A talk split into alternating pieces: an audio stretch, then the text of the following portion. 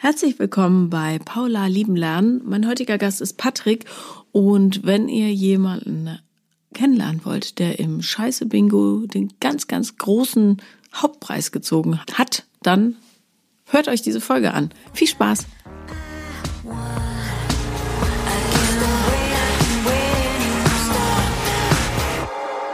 Herzlich willkommen, lieber Patrick. Ich freue mich besonders über dich sage ich jedes Mal, weil so wenig Männer sich trauen, über ihre persönlichen Themen zu sprechen.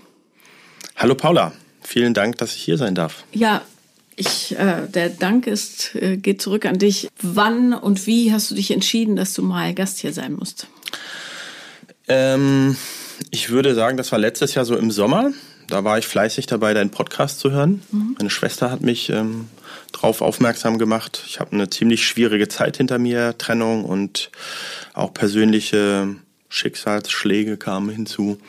Und in dem Zuge habe ich deinen Podcast gehört und du machst ja immer fleißig Werbung hinterher und dann habe ich mich irgendwann dafür entschieden, dir mal zu schreiben. Und dann dauert es ja ein bisschen und dann hast du geantwortet und dann ähm, haben wir ja immer wieder mal hin und her geschrieben und ja, das war so der Auslöser. Also ich denke, ein halbes Jahr ist es jetzt her, dass ich mich dafür entschieden habe. Was, warum fand deine Schwester, dass es eine gute Idee ist? Also anders gefragt, was ist passiert? Ja, was ist passiert? Ich ähm, befand mich äh, vier Jahre in einer Beziehung, wo ich ungefähr zwei Jahre sagen würde, war für mich persönlich die perfekte Beziehung. Die ersten zwei nehme ich an. Die ersten zwei, genau. war, ähm, wir wollten zusammenziehen, heiraten, so das Klassische. Hatten beide schon mehrere Beziehungen hinter uns und hat sich dann ähm, aber für mich zu einem persönlichen Albtraum und einer riesigen Krise hm, entwickelt. Genau, aus der ich jetzt Gott sei Dank fast draußen bin. Was ist passiert? Ja, was ist passiert? Das ist gar nicht so einfach zu, zu erklären. Also zweieinhalb, zwei, zweieinhalb Jahre waren wir eigentlich ganz glücklich. Ähm, aus meiner Sicht, ähm, aus ihrer Sicht hinterher nicht. Ja, sie hat sich relativ kurzfristig ohne Vorankündigung getrennt. Und ähm, ja, ich war total überrascht und bin dann in so ein Loch gefallen, weil ich es überhaupt nicht verstanden habe. Sie hat es einfach nur damit begründet, dass es nie, ihr nicht gut gegangen wäre und deshalb ähm, müsste sie jetzt sozusagen die Reißleine ziehen und dann ähm, ja, hat sie mir meine Sachen gebracht und dann war es erstmal zu Ende. Das war nach den vier Jahren. Nein, da, dazwischen. Dazwischen. dazwischen. Ja, okay. Mhm. Genau. Also sie hat sich zweimal von mir getrennt, zweimal, wie gesagt, ohne großartige Ankündigung. Genau. Dann hatten wir ungefähr äh, fünf Wochen waren wir ungefähr getrennt. Wir hatten immer so ein bisschen E-Mail-Kontakt und haben uns dann zweimal getroffen. Im Nachgang ist es eigentlich so, dass wir den Fehler gemacht haben, die Dinge nicht aufzuarbeiten, sondern wir haben dann relativ schnell weitergemacht wie bisher, was dann ein paar Monate auch wieder gut lief. Und dann letztendlich ähm, gab es einen Streit, der dazu geführt hat, dass sie erneut gesagt hat, so jetzt sind wir gescheitert und es ist vorbei. Hat sie äh, in der oder nach der ersten Trennung in dieser Wiederverliebungsphase, hat sie da irgendwie gesagt, pass auf, das und das würde ich gerne anders haben in der Beziehung? Oder hast du das auch ausgedrückt vielleicht? Mhm. Ähm, nein, ich habe ja gerade gesagt, das Problem ist, dass wir das nicht getan haben, sondern ähm, es ist schwierig, mit ihr ähm, über schwierige Themen zu sprechen. Das hat sie mir später, nach der zweiten Trennung, dann irgendwann mal geschrieben, dass es ihr unglaublich schwer fällt, über so schwierige Themen, Trennung, ähm, Dinge, die sie belasten, sprechen kann. Und das war so das Problem. Für mich persönlich ist es immer sehr schwierig, wenn man mit mir nicht spricht. Also ich glaube, ich bin jemand, der Kritik gut aushalten kann und sie annehmen kann. Hm, für mich ist es immer besonders schwierig, wenn ich überhaupt gar keine Rückmeldung, kein Feedback bekomme und so, so, im Regen stehen gelassen werde. Das ist für mich immer ganz schwierig. Und das war damals ganz besonders ähm, nach der zweiten Trennung dann so, dass ich ähm, in so ein riesiges Loch gefallen bin, weil ich einfach nicht wusste, wie mir geschieht. Ich wollte das alles nicht, wollte die Trennung nicht. Da hing eine Menge auch dran. Ich habe zwei Kinder, äh, die ich wirklich äh, sehr geliebt habe, ihre Familie und es ist so vieles über mir zusammengebrochen dann. Beziehung führt man ja zu zweit, meistens mhm. mindestens. Ähm, hast du für dich in der Rückschau irgendwie festgestellt okay, das lief vielleicht wirklich nicht so gut?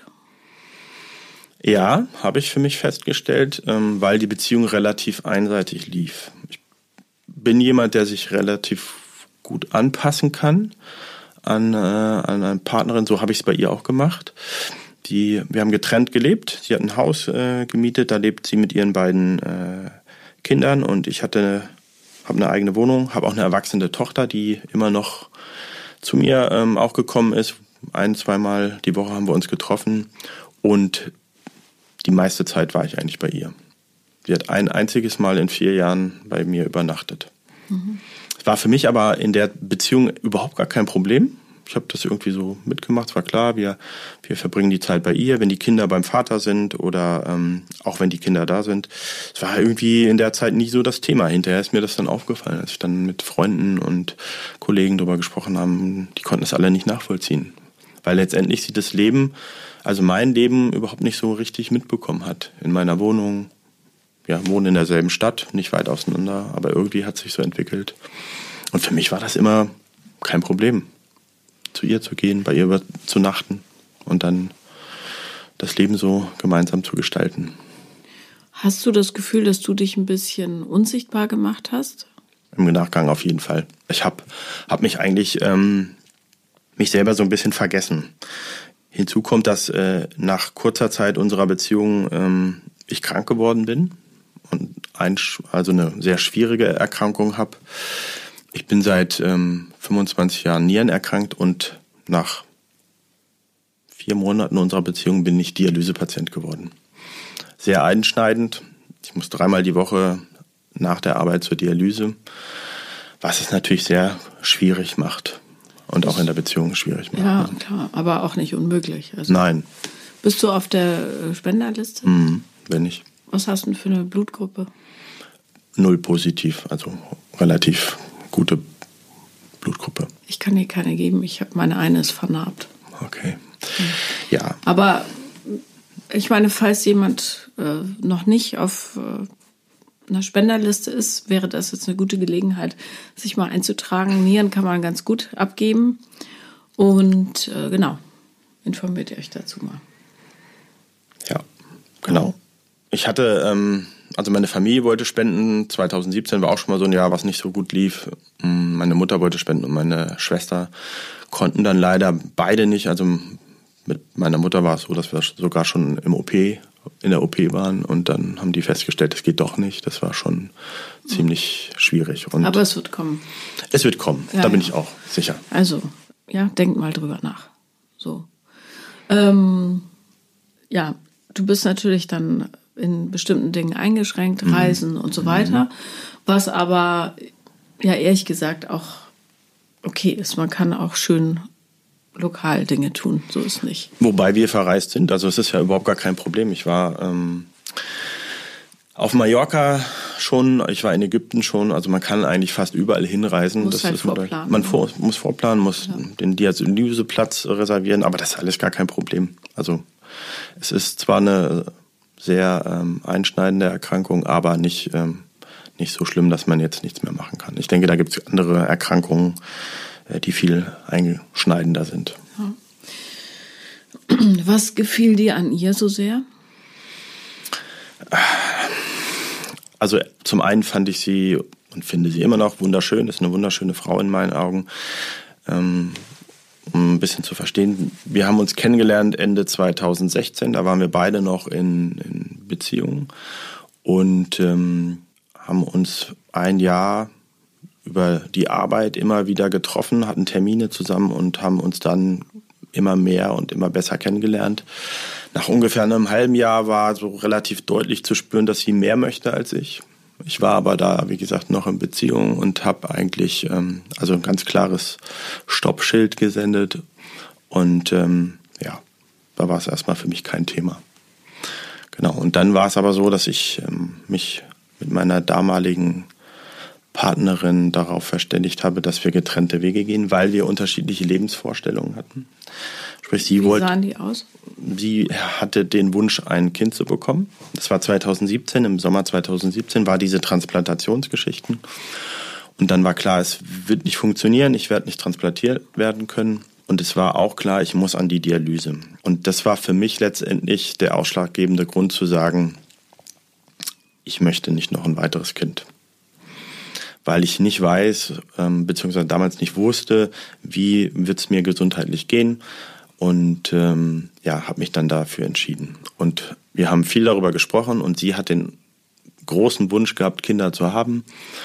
Und dann haben wir beschlossen, uns zu trennen. Und für uns beide, glaube ich, war es die richtige Entscheidung. Mittlerweile ist sie Mama geworden und wir haben auch noch Kontakt und es ist eigentlich total gut und es freut mich sehr für sie. Und du sagst ja immer so schön, es gibt so Beziehungen, die haben ihre Zeit und ich glaube, wir hatten so unsere Zeit, weil wir unglaublich viel und intensiv ähm, zusammengelebt haben. Das war eine schöne Zeit und ich bin sehr dankbar darüber. Mhm. Gut. Wie kamt ihr dann zusammen, deine Ex-Freundin und du? Ja, wir, ähm, nachdem wir dann, äh, also nachdem meine Ex-Partnerin und ich mich wir uns getrennt haben, ähm, war für mich so eigentlich kein Grund mehr zu sagen, okay, ich, ich treffe mich jetzt nicht privat mit ihr. Dann haben wir angefangen, uns privat zu treffen und dann ging es relativ schnell. Wie gesagt, sie hat schon deutliche Signale früher gesendet. Sie war zu dem Zeitpunkt noch mit ihrem Mann zusammen und hat ja zwei Kinder mit ihm.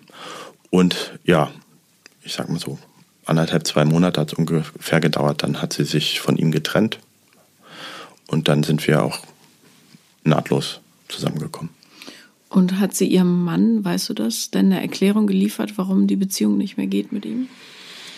Ähm, ich, Im Detail weiß ich es nicht. Ich war ja nicht bei, da bei dem Gespräch dabei. Sie hat mir nur später äh, erzählt, dass die Beziehung schon lange kaputt war und es nicht funktioniert hat und ähm, sie sich nicht mehr gesehen gefühlt hat und äh, das der Grund war, warum sie dann ähm, letztendlich sich getrennt hat. Sie hat sich wegen mir getrennt, weil sie mir dann später auch gesagt und geschrieben hat, sie ähm, fühlt sich gesehen, angenommen und ähm, ja, ich wäre die große Liebe, der Traummann, hat sie mir geschrieben, viele Briefe, Karten und ähm, ja, so haben wir es beide, glaube ich, eine lange Zeit empfunden. Also gesehen werden ist sehr wichtig, ohne Frage, aber man kann natürlich auch nur gesehen werden, wenn man sich zeigt und das bedeutet ähm, zum Beispiel auch über das Innerste sprechen. Ja. ja. Genau, und das ist ein Punkt, der mittlerweile ganz deutlich geworden ist. Also sie hat es mir nach der zweiten Trennung auch geschrieben. Persönlich konnte sie mir das nie er erklären oder erzählen. Genau das ist das Thema, dass sie das nicht kann. Ihre Innerstes nach außen zu tragen, ihre Gefühle nach außen zu tragen, zu sagen, wenn ihr was nicht gefällt, wenn sie was stört. Genau, und das ist, glaube ich, so ein bisschen das Problem. Ja. Das macht es nicht einfach.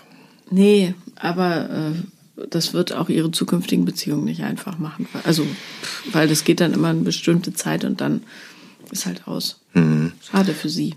Ja, schade für sie, aber für mich. Ähm, für dich auch schade. Ja, auch schade, aber ich, es spielt für mich nicht mehr so eine wesentliche Rolle. Ich habe mich sehr, sehr lange mit ihr auseinandergesetzt. Mhm. Also ich habe relativ kurzfristig. Also die Trennung, die zweite Trennung war im November 2021 und ich habe dann anderthalb Monate später eine Therapie begonnen, was auch wirklich total gut und hilfreich war, weil im November kam irgendwie wirklich so viel zusammen. Die Trennung, die ich nicht wollte, ähm, der Verlust der Kinder, die ich geliebt habe, die mich geliebt haben, die Familie ihrerseits.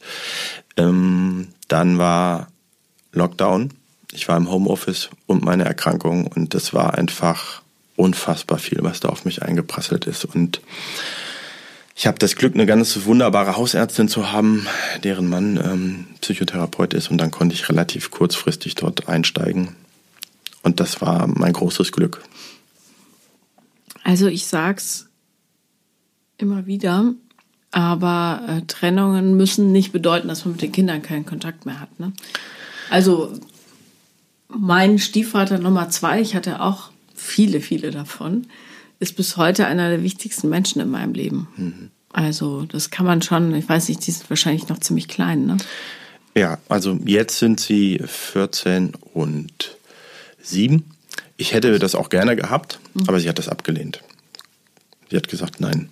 Und ähm, nur mal ein kleines Beispiel. Im März haben wir uns nochmal getroffen. Wir hatten dann danach noch ein bisschen Kontakt und es hat sich, ähm, es ging mal noch mal ein bisschen bergauf und dann aber wieder total bergab. Im März haben wir uns getroffen und dann sagte sie nur, dass die kleine Tochter sie mal gefragt hätte ähm, nach meinem Nachnamen, sie möchte gerne im Sommer mit dem Fahrrad zu mir kommen. Das war wirklich so, pff, ja. Ja, und dann sagt man doch als Mutter, ich mache das möglich, oder nicht? Theoretisch, oder ich denke ja, aber sie nicht. Sie wollte das nicht. Also hat aber auch damit zu tun, dass sie mittlerweile, ähm, ich weiß nicht wie lange, wie gesagt, das große Problem ist, man hat keine Antworten bekommen und das hat mir oder ist mir so schwer gefallen, das alles zu verstehen. Mittlerweile hat sie schon wieder einen neuen Partner. Vermutlich auch schon recht lange. Und das ähm, Spannende an der Geschichte ist, dass es mein Chef ist, mit dem sie während unserer Beziehung auch schon sich gelegentlich getroffen hat. Ich habe sie irgendwann mal in der Beziehung gefragt, ähm, ob ich mir denn irgendwie Gedanken machen soll oder muss oder Sorgen machen muss. Nein, müsste sie nicht wäre überhaupt nicht ihr Typ und ähm, ja. Mittlerweile, wie gesagt, ich weiß nicht, wie lange sie. Wir haben uns dann im, im März getroffen, nochmal im August. Und im August äh, war definitiv schon klar, da war das schon ganz safe in, in trockenen Tüchern. Das habe ich auch aber erst später erfahren. Aber sie hat, hat nichts davon erzählt. Hat, ähm, ja, wir wollten eigentlich ein gutes Miteinander hinbekommen. Wir haben eine Zeit lang immer mal wieder so Kontakt gehabt und ähm, irgendwann hatte ich diesen, das Gefühl, okay, vielleicht ist es doch ganz gut, ein gutes Miteinander hinzubekommen, aber es ist einfach nicht möglich. Mhm. Es ist einfach schwierig. Also, falls es ein Trost ist, äh, dem Chef wird es ebenso ergehen wie dir, ziemlich sicher, weil solange sie nicht an sich arbeitet, wird sich das ständig wiederholen. Sobald irgendein Unwohlsein in ihr wächst, ähm, braucht sie einen neuen Impuls. Mhm. Und ja, also ärgerlich, aber ja, nicht persönlich gemeint, mit Sicherheit.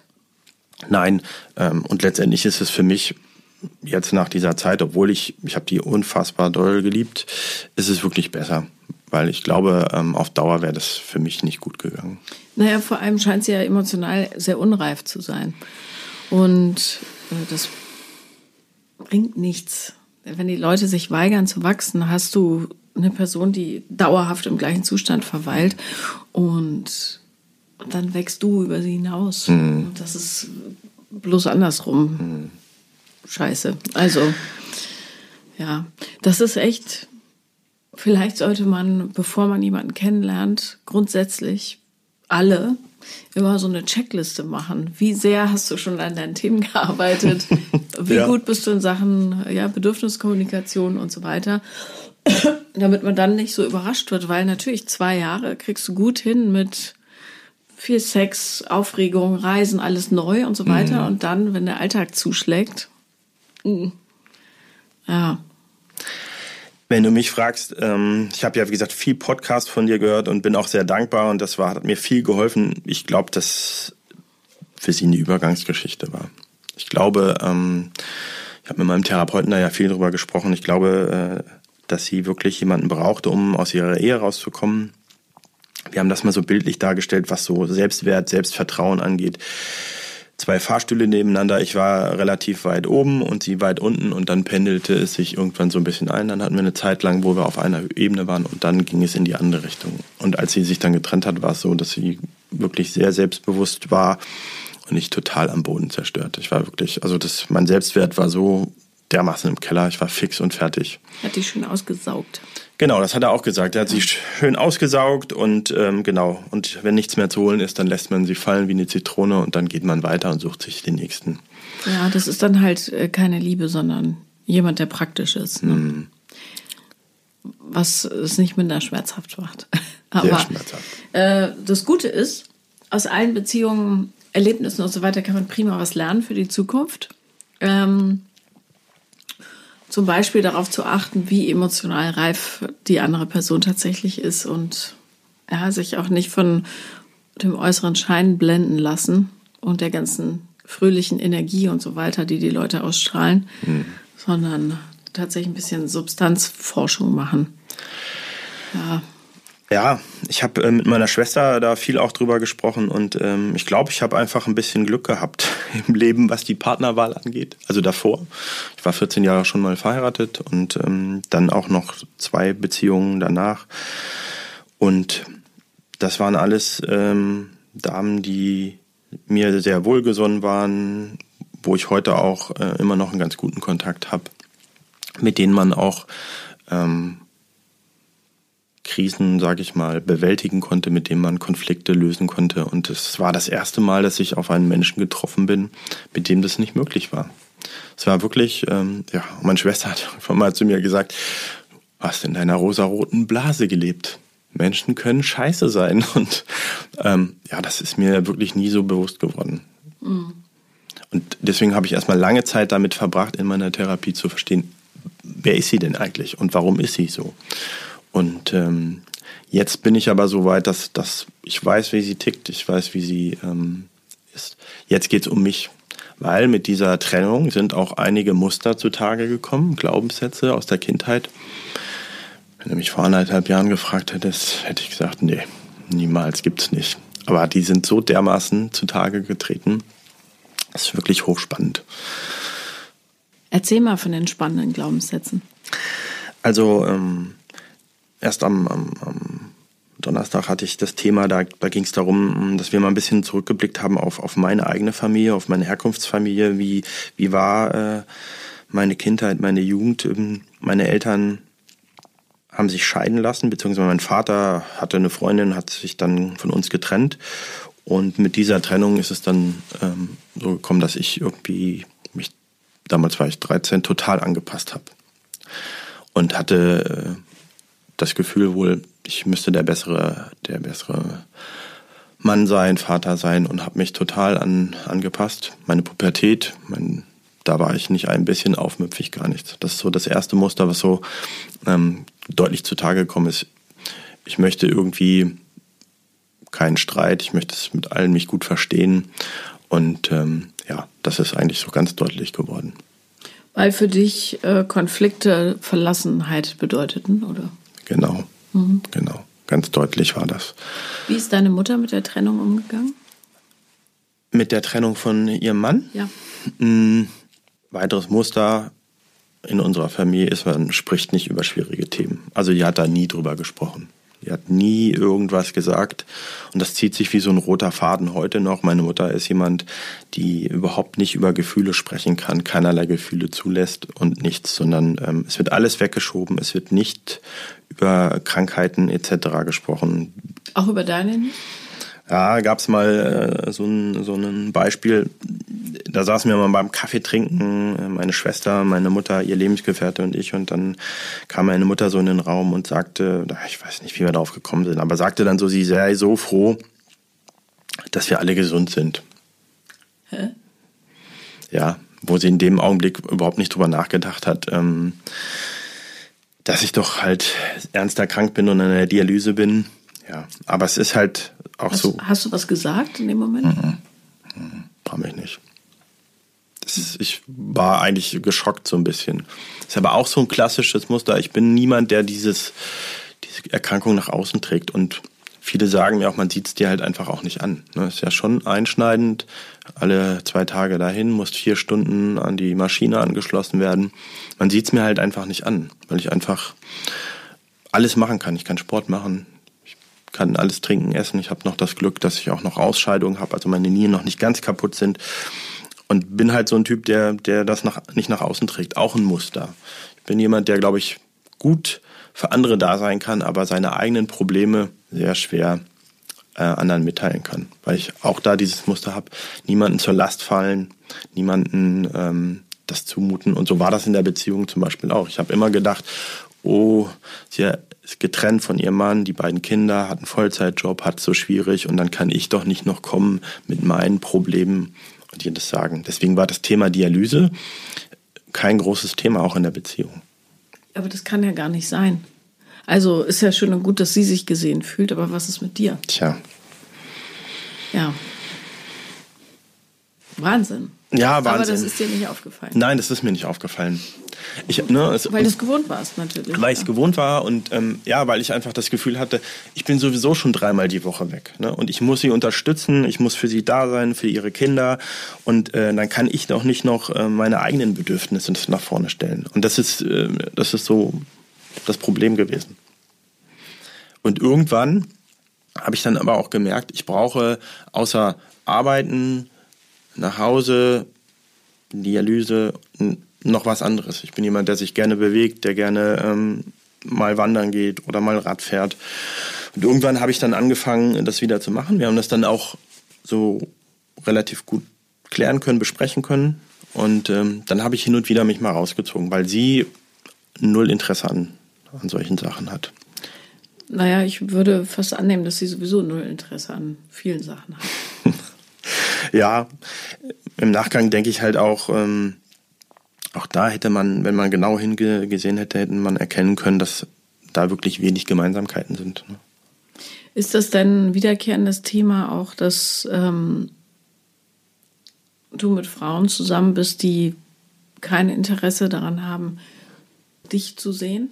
Nein, das, das ist auch das Spannende. Das war vorher überhaupt nicht so. Das war weder in meiner Ehe so und in den Beziehungen danach auch nicht. Also die vorletzte Beziehung mit der mit der äh, Dame, mit der ich äh, zusammen gewohnt habe, wir haben beide haben wir ähm, Sport gemacht, Freunde getroffen, und dann halt natürlich auch zusammen was gemacht. Also jeder hat so ein Stück weit auch sein Leben geführt und das ist das Spannende, was ich auch nicht verstanden habe, warum das dann auf einmal in der in der anderen Beziehung nicht so war. Und das war in meiner Ehe auch so. Jeder hatte so seinen Teil für sich, jeder hat seinen Sport, aber wir hatten gemeinsame Interessen und das war komischerweise in dieser Beziehung nicht. Und wenn ich jetzt drüber nachdenke, glaube ich, hat das mit der mit der Erkrankung zu tun. Dass die Erkrankung mich doch da sehr eingeschränkt hat und ja, ich deshalb gedacht habe, okay, das ist sozusagen meine Freizeit, die ich jetzt da verbringe und äh, mehr kann ich mir eigentlich nicht erlauben. Ansonsten würden wir uns ja so gut wie nie sehen. Das, glaube ich, war so der Grund, warum ich mich dann so zurückgezogen habe. Naja, und äh, ein Grund wird auch gewesen sein, dass sie sich null bemüht hat, äh, dein Leben ja, kennenzulernen. Mhm. Ja. Also ähm, ja, ein Mensch, der gerne nimmt und wenig gibt. Ja. Mhm. Leider, leider so. Gut, dass du sie los bist. ja, es ähm, ist immer noch mal so hin und her. Also es zog sich dann ja im, im vergangenen Jahr, also die Trennung war ja Ende 2021, dann hatten wir mehrfach noch Kontakt. Und es deutete sich zwischenzeitlich auch so an, als würden wir noch mal äh, eine Chance kriegen. Sie hat sich ja mal mit einem Brief erklärt, wo ich dann total ähm, wieder auf so ein Muster eingestiegen bin. Sie hat sich erklärt, woher das alles kommt. Die weiß auch, woher das kommt. Durch ihre Kindheit, durch die Beziehung, die sie geführt hat. Und das war für mich so der, der, der Aufhänger zu sagen, hör zu, du hast es doch schon erkannt. Jetzt haben wir doch, können wir doch den nächsten Schritt geben. Ich gebe dir Zeit, ich gebe dir den Raum, dass du an deinen Themen arbeiten kannst. Und ähm, ich bin niemand, der wegläuft. Ähm, ich bin niemand, der dich im Stich lässt. Und wir können diesen Weg gehen. Aber daran hatte sie kein Interesse. Dieses gemeinsame Wachsen, was du immer schön beschreibst, wäre in meinen Augen möglich gewesen. Weil ich glaube auch, was du vorhin schon gesagt hast, wenn sie daran nicht arbeitet, wird sie wieder scheitern. Dann wird es eine Zeit lang gut gehen, bis der Alltag, die Routine einkehrt und dann ähm, wird es wieder Probleme geben. Aber es ist nicht mehr mein Problem, Gott sei Dank.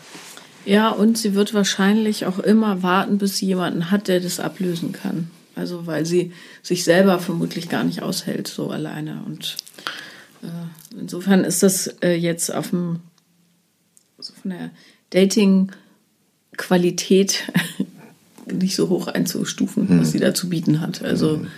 pff, ja, schade. Aber halt so ein bisschen am Möbenstadion noch. Ne? Aber was kannst du äh, besser machen in Zukunft? Hast du schon mal gedatet seitdem? ich muss ein bisschen lachen, weil ähm, ich hatte gestern noch mit ein paar Freunden geschrieben. Ähm, ja, also in meiner Akutphase, ähm, deswegen, ich sehe mich in diesem, äh, in deinem Podcast in vielen Folgen immer mal wieder selber. Also ich hatte eine Phase, wo es mir ganz schwer gefallen ist, äh, alleine äh, die Zeit zu verbringen. Ich habe in der ersten Phase wirklich mich wie verrückt verabredet. Jede freie Minute war ich irgendwie verabredet, weil ich äh, es nicht ausgehalten habe, ähm, allein zu sein. Ist ja okay, nur nicht für ähm, immer halt. Ne? Nein, war nicht für immer. Dann fing es irgendwann an, dass ich das Gefühl hatte, okay, jetzt könnte ich mal wieder in eine andere Richtung gehen. Ich muss dazu sagen, dass ich von den letzten 28 Jahren 26 Jahren in festen Beziehungen war. Es war also immer mein Lebensentwurf, mein Muster. Und ähm, da gab es so eine Phase, wo ich gesagt ich brauche unbedingt jemanden. So. Und dann habe ich mich bei einer, einer bekannten Plattform angemeldet ähm, und ähm, zwei Stunden später wieder abgemeldet. Ja, was machst du hier? Du bist doch noch überhaupt nicht so weit. Also du, du, du brauchst einfach noch Zeit. Äh, das haben, hat mein Therapeut auch gesagt, nehmen Sie sich Zeit, verarbeiten Sie das erstmal und dann schauen Sie so. Das ging ein paar Mal und ich musste deshalb gerade so lachen, weil diese bekannte Plattform mich jetzt rausgeworfen hat. Was? Wieso? Ich kann mich nicht mehr anmelden. Warum? Weil sie vermutlich, äh, keine Ahnung, denken, ich habe mich zu oft, also ich weiß nicht, ich habe mich vielleicht 10, 15 Mal da an und abgemeldet innerhalb von ein paar Monaten. Und jetzt ist es so, jetzt kommst du, komme ich da nicht mehr rein. Wenn ich mich einloggen will, beziehungsweise wenn ich mich anmelden will, sagen sie, nee, irgendwie ich hätte gegen die Regeln verstoßen, bla bla bla. Und ähm, geht jetzt nicht mehr. Aha. Ich wusste gar nicht, dass es geht, aber ich auch nicht. Sie ist als Wink des Schicksals. Ja. Sehe ich auch so. Ich habe mich noch auf anderen Plattformen angemeldet. Ich hatte auch zwischenzeitlich mal ähm, nette Kontakte und ähm, ja, auch sehr skurrile Dinge erlebt. Ich hatte mal äh, Kontakt mit einer Dame, ähm, die hatte ich nie gesehen, nie gesprochen und die hat mich irgendwie nach fünf Tagen per, per Nachricht total angezählt. Also ich will überhaupt nicht auf sie eingehen und äh, überhaupt nicht ähm, ja, sie wahrnehmen und so. Da habe ich dann äh, eine Nacht drüber geschlafen und dann habe ich ähm, ihr zurückgeschrieben und gesagt, ich glaube, das ist hier ein Missverständnis zwischen uns und habe mich bedankt und dann ähm, habe ich das beendet. Also sehr skurrile Dinge erlebt und habe mich jetzt aber einfach entschieden, äh, dass das nichts für mich ist. Ja. Wenn ich auf mich selbst zurückblicke, alle meine längeren Beziehungen habe ich über einen längeren Zeitraum, habe ich die Damen kennengelernt und ich möchte jetzt, und das tue ich auch eigentlich, rausgehen. Das, was du auch immer wieder schön sagst, sich zeigen, ähm, ja, essen gehen, Kino, Sport ähm, und auch viel alleine mache ich jetzt. Ich mache das mit Freundinnen und mit Freunden, aber ähm, wenn es mal irgendwie zeitlich nicht passt oder ich keine Lust habe, gehe ich halt einfach alleine los. Und ich möchte mich einfach zeigen und dann glaube ich, irgendwann wird es auch jemand geben, den ich treffe und dann wird es auch gut werden. Wie viele Einwohner hat deine Stadt? Etwas mehr als 100.000. Ja, gut, da sollte es möglich sein, jemanden zu treffen. Ja, ja. Ja. Radfahren ist natürlich so ein Hobby, da sind nicht so viele Frauen, sind mehr Männer. Mhm. Äh, zur Not kann man noch eins dazu nehmen, wo ein bisschen mehr Frauen sind. Ja, ich gehe auch gerne wandern ähm, oder spazieren. Also es gibt viele Dinge, die ich gerne mache und bin auch für vieles offen. Ich bin jemand, der, der gerne mal was ausprobiert. Und ähm, wenn jetzt jemand Gegenüber sagen würde, das oder das würde ich gerne mal ausprobieren, bin ich für alles zu haben. Von daher, es wird sich was ergeben. Wie lernst du oder hast gelernt, äh, dass du nicht mehr so überrannt wirst und dass deine Bedürfnisse auch gesehen werden? Eigentlich muss ich mich nur auf meine alten Beziehungen berufen. Das war eigentlich immer so, dass ich auch meine eigenen Bedürfnisse gesehen habe. Aber in ich kann dir das nicht richtig erklären, warum das so gekommen ist. In dieser Beziehung war das nicht so. Wie gesagt, ich würde tippen, dass es mit der Erkrankung zu tun hat. Sonst war es wirklich so. Mir war meine eigenen Dinge wichtig, meine Freunde, meine, ähm, mein Sport und warum ich das vernachlässigt habe. Und ähm, ich hatte auch Partnerinnen, die auch auf mich zugegangen sind und auch mal, wenn ich mal einen Vorschlag oder eine Idee, eine Idee hatte, dann darauf eingegangen sind. Das war immer so. Bis auf diese Beziehung. Da war das nicht so. Weil die, also keinerlei Interesse hatte. Es war sehr spannend. Ich, kann ich bin da noch bei und kann dir das nicht genau sagen. Ich glaube, dass das vielleicht doch was mit meiner Kindheit zu tun hat. Ähm, ich weiß es nicht. Naja, im Grunde, nach dem, was du so beschreibst, zeigt sie ja das gleiche Verhalten dem Leben gegenüber wie deine Mutter. Also vielleicht war es einfach mal nötig, dass du da, also wie so ein Wink mit dem Zaunpfahl, dass du da nochmal hinguckst. Hm. Das haben wir am, am, Donnerstag auch in der Therapie. Da ist das das erste Mal so richtig aufgekommen, weil ähm, wir, wie gesagt, über, über meine Ursprungsfamilie gesprochen haben und dann hat er gesagt, Sie sehen, da sehen Sie doch das Muster. So wie Ihre Mutter ist, so war auch Ihre Ex-Partnerin, genau so. Und die hat ihr Muster so bedient, ihr, ihr. Hast dich gleich wie zu Hause gefühlt. Ja. Aber wie gesagt, ich, wenn du mich vor anderthalb Jahren gefragt ich hätte gesagt, nein. Genauso war es, letztes Jahr saß ich mit meiner Schwester mal zusammen, wir waren was essen und dann fragte sie mich auf einmal, findest du eigentlich, dass wir eine gute Kindheit hatten? Und davor hätte ich gesagt, ja. Und was ist dir dann eingefallen? dass es tatsächlich ähm, gar nicht so ist. Wir hatten zwar materiell ganz viele Dinge, aber was wir nicht hatten, war Liebe. Liebe, Zuneigung. Ich kann mich nicht erinnern, dass meine Mutter jemals zu mir gesagt hat, ich hab dich lieb oder ich liebe dich. Bis heute nicht. Bis heute nicht. Sagt sie es ihrem Partner? Nein. Also zumindest habe ich es noch nicht mitgekriegt. Und das Spannende daran, dass es ähm, zum Beispiel mit meiner Tochter ganz anders ist total anders. Also fast täglich haben wir ja Kontakt. Die ist mittlerweile erwachsen und studiert und wohnt auch in einer anderen Stadt. Und ähm, fast täglich haben wir Kontakt und sagen uns das irgendwie. Das ist ein ganz anderes Miteinander. Ganz enges Verhältnis, ganz liebevoll. Aber Spannend. gut. Ja. Aber ich glaube, so ein bisschen ist es das, was ich halt nie hatte, ne? dass ich das so ein bisschen nachhole und ähm, ja, ist mir jetzt auch erst klar geworden, dass das eigentlich damit zu tun haben könnte, dass ich das nie hatte. Wie gesagt, materiell hatten wir alles, aber oder über halt schwierige Themen sprechen, da wird nicht drüber gesprochen. Das sind so diese klassischen Dinge, die in unserer Familie nicht passieren. Ich fände es mal spannend, wenn du auf sowas Lust hast. Was passiert, wenn du deiner Mutter sagst, ich liebe dich? Ob sie dann zu Staub zerfällt vor Überforderung oder ob sie wirklich, ähm, ob sie sich das so rauspressen kann. Ich meine, die Leute werden ja, kommen ja nicht so auf die Welt, die werden so gemacht, ne? Die wird es sicher niemals gehört haben selbst. Und es ist nicht gewohnt, dass man äh, so Gefühle öffentlich gesteht quasi. Was aber, also es gibt ja nichts Natürlicheres als die Liebe zwischen Elternteil und Kind. Also du weißt es ja selbst. Dagegen kann man gar nichts machen. Nee. Das Kind kann ja auch nichts falsch machen. Also diese Liebe ist total unzerstörbar. Und das Einzige, wo es halt wirklich nicht geht, ist, wenn die betreffenden Eltern völlig dysfunktional sind und in sich selber so gefangen, dass sie keinen Zugang dazu haben, zu diesem Urgefühl. Ja, aber ähm, häufig braucht es ja nur so einen Tritt gegen den, äh, gegen den Türstopper, damit ähm, da plötzlich sich irgendwas Damm bricht.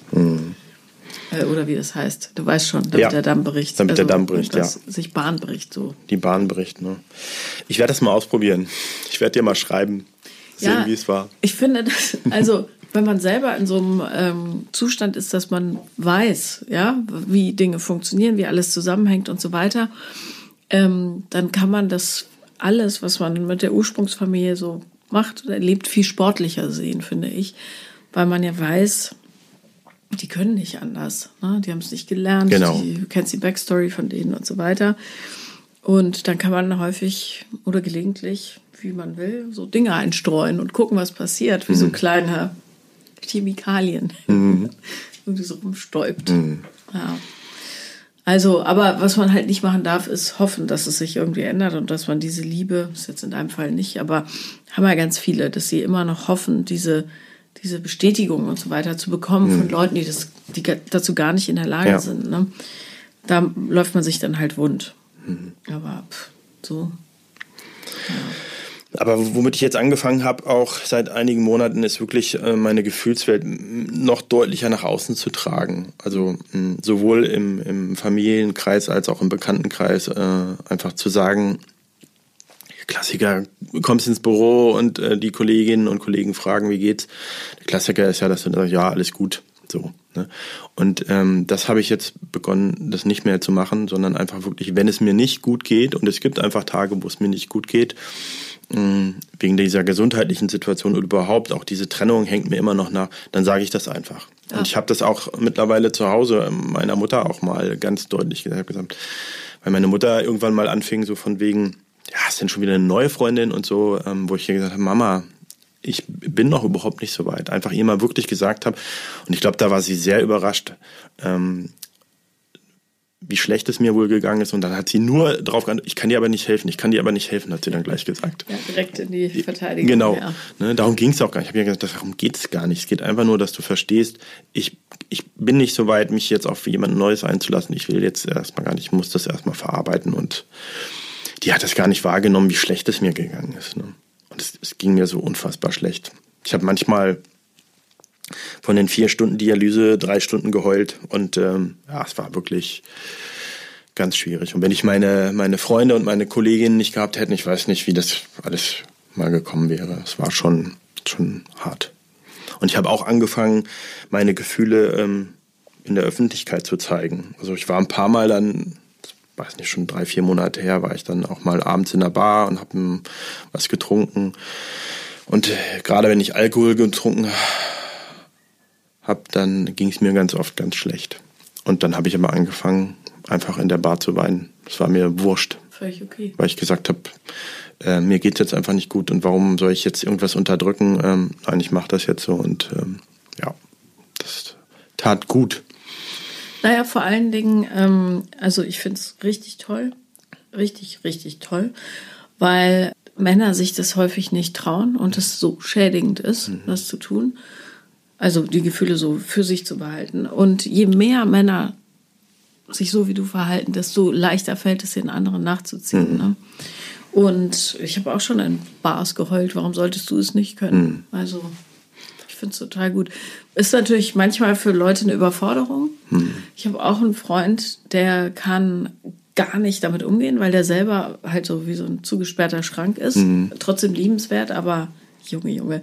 Jedenfalls ähm, aber auch den macht sowas weicher. Also du, du tust oder jeder von uns, je mehr Gefühle ihr zeigt, natürlich jetzt, ich rede von äh, nützlichen, oder was heißt, alle Gefühle sind nützlich, aber ich meine jetzt nicht so hässliche Gefühle mhm. wie Wut oder so, mhm. sondern Trauer, Schmerz, Angst, Liebesbedürftigkeit und so weiter, mhm. Freude logischerweise, ähm, desto besser für die Gesellschaft. Mhm. Ja, weil dieses, wir müssen alle harte Nüsse sein, finde mhm. ich so kontraproduktiv, gerade in dem Zustand, in dem die Welt sich befindet. Also finde ich auch.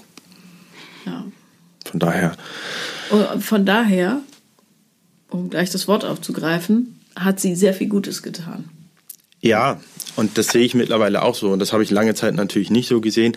Ähm, aber es sind ja so viele Dinge klar geworden ähm, über mich, über meine Persönlichkeit. Ich habe mich schon sehr verändert und ich bin, glaube ich, immer noch dabei, mich auch weiter zu verändern. Und deswegen bin ich eigentlich ganz froh, so, so hart und so schwierig die Zeit auch war. Ähm, es hat aber eine Menge für mich einfach gebracht. Und das wird mich verändern und ähm, da bin ich eigentlich ganz froh drüber. Ja, das macht dich größer. Ja. Viel größer. Ja, ja. ja. Und sichtbar natürlich auch, ne? Und du weißt, wie rar gesät gute Männer sind. Also wenn du dich einmal zeigst, dann kommen die, Schmeißfliegen. Pass auf. Musst nur die äh, richtige dann auswählen. Ja, wobei ich aktuell auch, also ich habe gar kein Interesse irgendwie. Also ich, ich genieße jetzt auch gerade so ein bisschen mein Leben. Ich mache ein paar, ein paar nette Sachen, Konzerte, ähm, treffe mich äh, viel mit Freunden und ähm, aktuell vor drei, vier Monaten hätte ich gesagt, oh, ich muss unbedingt jemanden finden, aber jetzt ist es wirklich so, dass ich sage, nee, ich genieße jetzt erstmal meine Zeit. Ich habe das lange gehabt. Das war auch gut, das war auch wichtig. Aber jetzt ähm, geht es mal wirklich nur um mich. Ich mache nur das, worauf ich Lust habe. Egal was. Ja, nehmt euch bitte ein Beispiel an Patrick. Das ist genau richtig. Ja, dass man nicht diesen. Äh, ja, viele machen sich ja auch selber so einen Druck. Es muss sein. Ich hm. muss, ich kann nicht. Aber sich mit sich selber zu beschäftigen hat so, so viele Vorteile. Und man ist langfristig auch zufriedener. Mhm.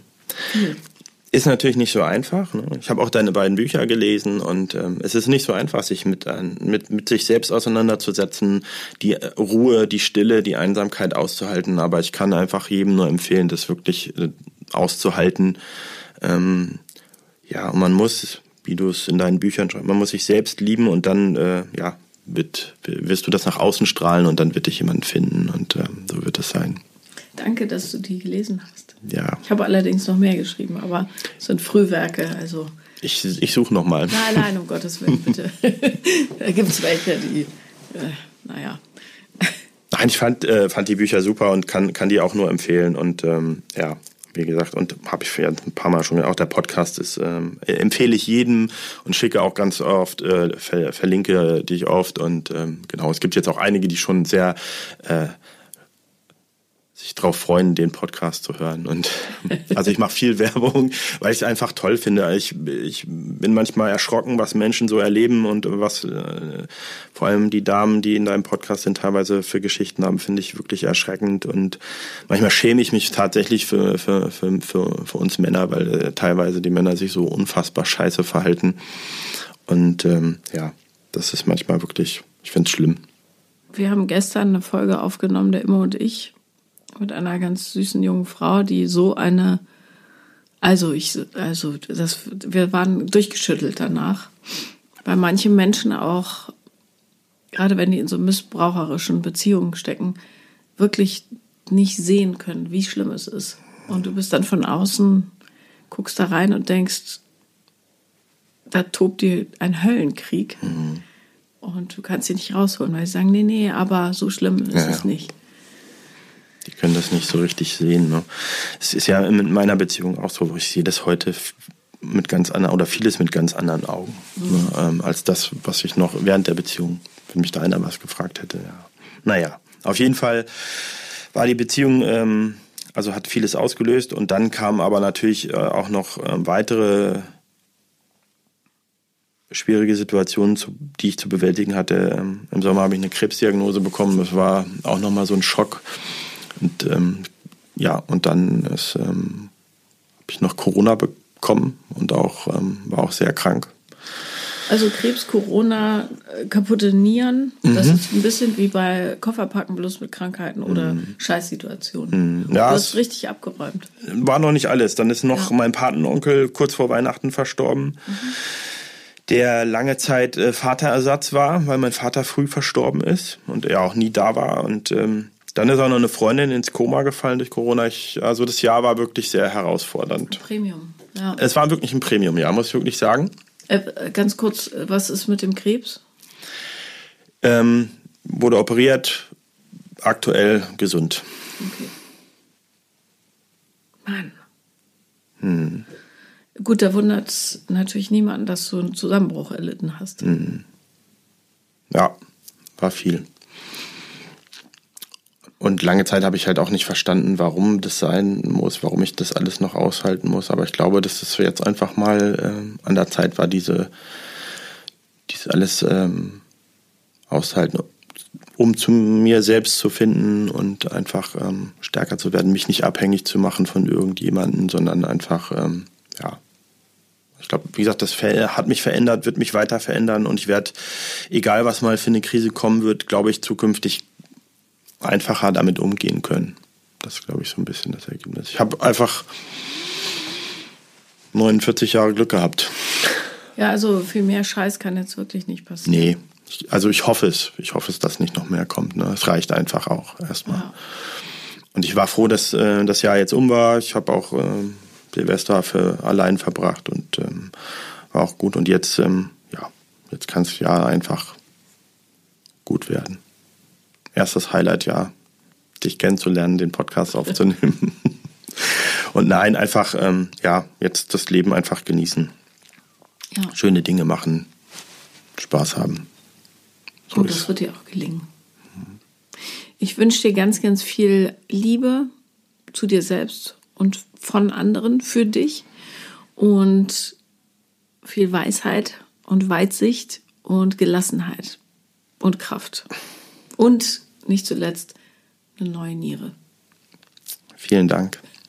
Danke, dass du da warst. Danke, dass ich da sein durfte. Das war Paula Liebenlern und wenn ihr auch mal dabei sein wollt, dann schreibt mir auf Instagram am besten The Real Paula Lambert oder eine Mail an paula.paulalambert.de und wenn ich nicht antworte, macht's wie Patrick, schreibt nochmal, nochmal, nochmal. Wir finden uns. Danke.